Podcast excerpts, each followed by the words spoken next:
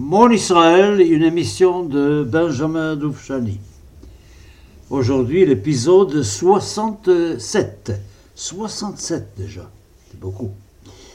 Alors, je commence déjà par euh, ma vie personnelle. J'ai à ce moment-là déjà 12 ans.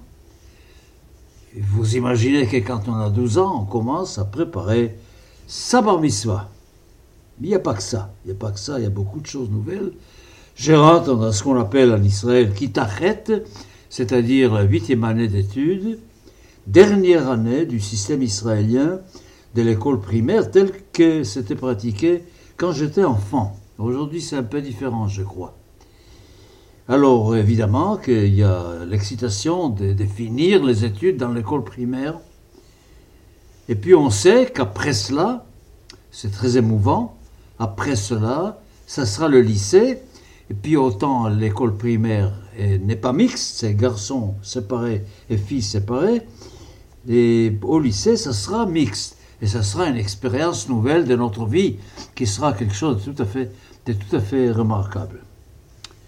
Alors, il faut absolument que je vous raconte un événement qui est arrivé pendant cette huitième année d'études, la dernière année de, de, de l'école primaire c'est qu'il y avait une habitude à l'école chez nous, que la huitième année, il y avait un voyage. On faisait un voyage pendant cette année-là.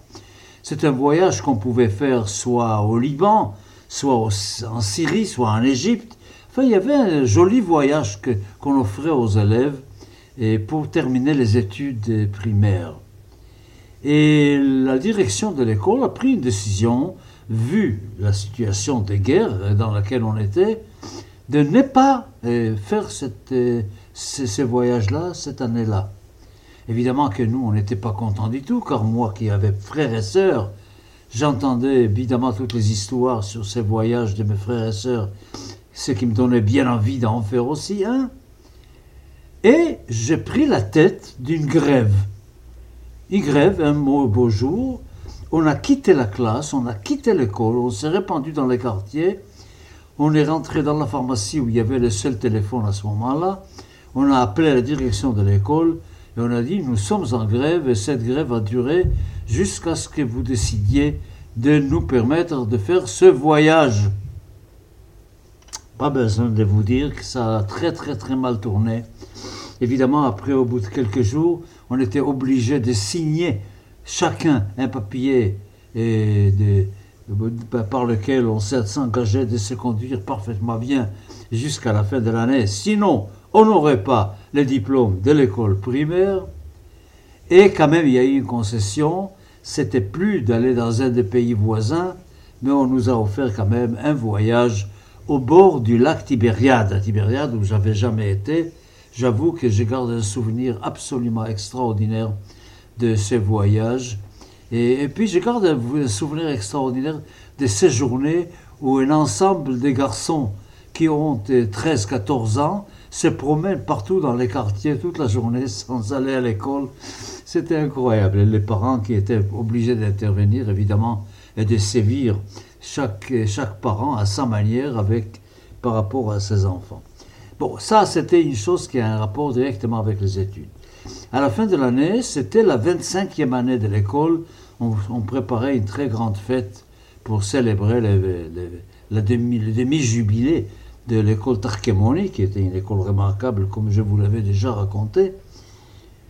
Et malheureusement, malheureusement, notre professeur principal, il s'appelait Goldzweig, je me souviens, est mort 15 euh, jours avant la fin de l'année et toutes les festivités étaient euh, annulées. Voilà.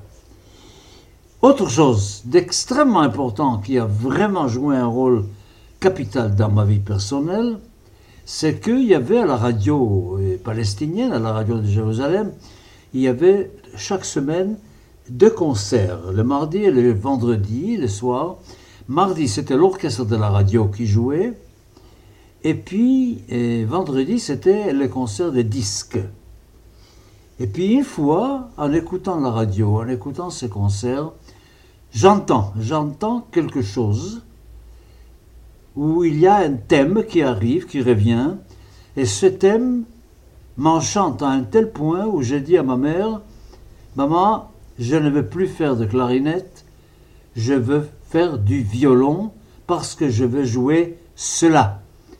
Alors, à la fin, évidemment, j'ai appris que je venais d'entendre le concerto pour violon de Beethoven. C'était le premier mouvement du concerto de Beethoven. Et à ce moment-là, j'étais absolument saisi par la beauté d'un thème majeur-mineur. Je peux vous le chanter d'ailleurs.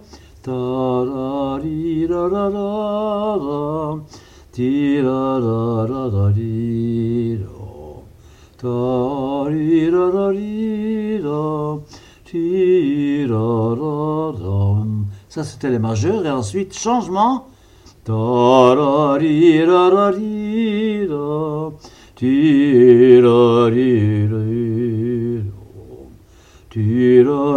Etc., etc. Alors vous voyez, ces changements, le même thème qui est donné en majeur et en mineur, ça m'a touché au fond de mon cœur. Je peux vous dire, je n'ai pas besoin de m'expliquer là-dessus, puisque encore aujourd'hui, c'est encore cela. Encore aujourd'hui, c'est cela. Quand j'entends, chaque fois, d'ailleurs, je ne refuse jamais le plaisir d'écouter le concerto pour violon de Beethoven. Chaque fois que j'ai l'occasion de le faire, je le fais. Et c'était très, très, très simple. La semaine même, c'était au mois de septembre de 42, la semaine même où c'est arrivé, je me suis présenté avec ma mère au conservatoire de Jérusalem et on m'a passé un examen et pour, euh, pour vérifier que j'avais une bonne oreille. Et on m'a donné un professeur pour violon. On m'a même prêté un violon. Et j'ai commencé à étudier le violon, ce qui était après toute ma vie un élément extrêmement important dans ma vie. Pour ceux qui me connaissent savent à quel point le violon est un élément vraiment important dans ma vie. Bon, passons, passons maintenant à la guerre, passons aux événements généraux. Assez parlé de moi. Alors, nous sommes là à regarder comme ça objectivement, on dirait que tout va mal, car euh, en septembre, en septembre et 42, la seule bonne chose qui soit arrivée, ça passait du côté du Pacifique, ce qui nous touchait un peu moins, car les Américains, très rapidement, après la guerre, après la déclaration de guerre contre le Japon, il y a eu deux batailles qui ont marqué, c'était au, au, printemps et à l'été de 1942, deux victoires américaines absolument extraordinaires. La victoire de la bataille navale de Midway et puis le débarquement dans l'île de Guadalcanal, dans l'île Salomon, ce qui éloignait la menace sur l'Australie et la Nouvelle-Zélande. Et je vous signale tout de suite que cette bataille de Midway, vous avez intérêt à rentrer sur YouTube et à chercher cette bataille. Il y a un magnifique film que j'ai vu, un magnifique film qui raconte l'histoire de cette bataille incroyable, la bataille de Midway. C'est de toute façon, vous avez sur YouTube, sur la deuxième guerre mondiale, énormément de films passionnants et où je me nourris aussi pour vous présenter mes, émissions. Alors il y a eu donc de victoires déjà, mais du côté de l'Europe, de notre côté, du Proche-Orient, les choses semblent très mauvaises puisque les nazis sont très avancés. Ils sont à Stalingrad, au bord de la Volga. Ils sont en Égypte, à El Alamein. Et ces mouvements de tenaille et entre le nord par les Caucases et entre le sud par l'Égypte menacent encore le Proche-Orient, évidemment, mais on menace sérieusement et les, Proche-Orient. Eh bien, les choses vont changer. Les choses vont vraiment changer. Il y aura deux batailles, deux noms qui vont rester gravés dans l'histoire de toutes les guerres. Et surtout dans celle-ci, il y a d'abord la bataille de El Alamein. En octobre 42, en octobre 42, c'est le général Montgomery qui va lancer une offensive à El Alamein contre les forces de Rommel, contre les Africa Corps. Et assez rapidement, et assez rapidement, il va forcer Rommel à battre en retraite. Et peu à peu, toute la Libye va être libérée. Les Allemands sont obligés de reculer sur tous les fronts. Ils lâchent la Cyrénaïque, dont la capitale est Benghazi, et ils lâchent la Tripolitanie, dont la capitale est Tripoli, justement. Et puis en novembre 42, déjà, en novembre 42 déjà, les Américains sont prêts à rentrer réellement en guerre. Et puis il y aura un débarquement américain et britannique au Maroc et en Algérie. C'est-à-dire que les Allemands sont dans une situation de plus en plus mauvaise à ce moment-là. Je peux vous dire qu'au mois de mai de 1943, il n'y a plus un seul soldat allemand sur le territoire africain. Pas un seul soldat de l'Axe sur le territoire africain. Ça, c'est de notre côté à nous. Je vais y revenir tout de suite après, car il faut quand même que je vous rappelle l'immense, l'énorme bataille extraordinaire sur le front russe. C'est la bataille que vont commencer au mois de novembre les troupes russes contre les Allemands à Stalingrad. L'immense, l'énorme bataille de Stalingrad, cette merveilleuse bataille que vous pouvez voir en film aussi, c'est très très intéressant de voir en film. Et puis euh, la reddition de l'armée allemande avec von Paulus à sa tête, et le premier très très très grand coup subi par le régime nazi dans cette guerre-là. Et on sent déjà que les trois années où ils sont montés sont terminées et nous sommes rentrés dans le temps des conquêtes des Alliés et la victoire semble déjà accessible. La victoire va arriver, la victoire est là. Et là, ça, c'était quelque chose d'absolument extraordinaire. On est passé vraiment, en quelques mois, on a passé d'une angoisse terrible vers un espoir terrible. Et ça, c'était formidable. Et dans le Pacifique, et sur les fronts russes, et, et, au Proche-Orient. Quelque chose qui, qui, est, qui est difficile à imaginer aujourd'hui. Nous étions vraiment, mais vraiment angoissés. Je sais que dans ma famille, il y avait des membres de ma famille qui ont fait leur bagage et qui sont partis aux Indes pour fuir le Proche-Orient, pour ne pas être là quand les Allemands allaient arriver. Ça, c'était quelque chose de terrible. Bon, écoutez, je sais, je ne vais pas prendre trop de temps pour parler de ces batailles de l'Alamein et de la bataille de Stalingrad. Comme je vous ai dit, sur YouTube, vous avez des magnifiques films qui racontent l'histoire de ces batailles-là et qui ramène un petit peu l'ambiance dans laquelle nous avons pu vivre tout cela. Alors vous me direz, bon donc vous étiez content, vous étiez heureux. Eh bien, ce n'est pas tout à fait vrai. Pourquoi? Il s'est passé pendant cette guerre une chose étonnante. La Grande-Bretagne était décevante, très décevante. Elle n'a pas du tout tenu parole concernant le sionisme. Elle n'a pas du tout fait ce qu'il fallait pour monter le foyer national juif en Palestine. Mais chaque fois que la Grande-Bretagne était coincée au Proche-Orient par les Allemands, il faisait appel à la communauté juive pour venir l'aider. Ils étaient prêts à former même, à entraîner des soldats pour cela. Ils ont utilisé le Hessel, ils ont utilisé les Palmach pour leur bataille en Irak et en Syrie. Ils étaient là avec nous, on avait l'impression qu'on était en train de changer complètement d'ambiance et que les livres blancs allaient disparaître.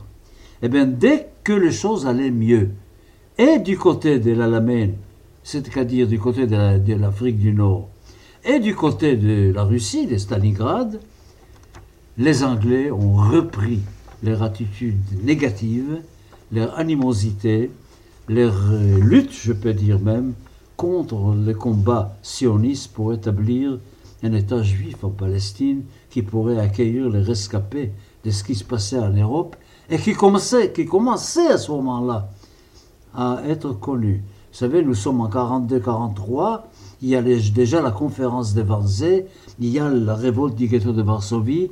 Nous commençons à avoir des renseignements très très clairs et très nets sur ce qui se passe en Europe du point de vue de la persécution des Juifs. Et là, la Grande-Bretagne est de nouveau, c'est la même Grande-Bretagne avec le livre blanc. Ils font tout pour empêcher l'immigration, ils font tout pour que des bateaux ne puisse pas arriver, ne puisse pas arriver et, en Palestine. Et le Gutsvailumi, le Hetzel donc, qui était avec les Anglais, rompt la relation avec la Grande-Bretagne. Il a un nouveau chef, ce chef s'appelle Menachem Begin, et il va commencer son combat contre la Grande-Bretagne. C'est-à-dire qu'au lieu d'avoir d'un côté la Haganah et Essel et de l'autre le Lehi, il y aura maintenant d'un côté la Haganah qui continue à collaborer avec les Anglais et de l'autre côté il y aura l'ensemble formé par les deux organisations, le Essel et le Lehi, pour combattre les Anglais et on commence à voir des attentats contre les pouvoirs britanniques et à, Jérusalem, par exemple. Moi qui ai vécu à Jérusalem, je peux vous dire qu'on entendait de temps en temps les, les, bruits provoqués par ces attentats et dans tous les lieux où l'administration britannique siégeait. Et il y avait à ce moment-là, évidemment, un très grand dilemme c'est une période qui va commencer, qu'on appelait la saison. Une période dont j'aurais à vous parler beaucoup, malheureusement. Un temps extrêmement triste. Extrêmement triste où la Haganah prend une décision.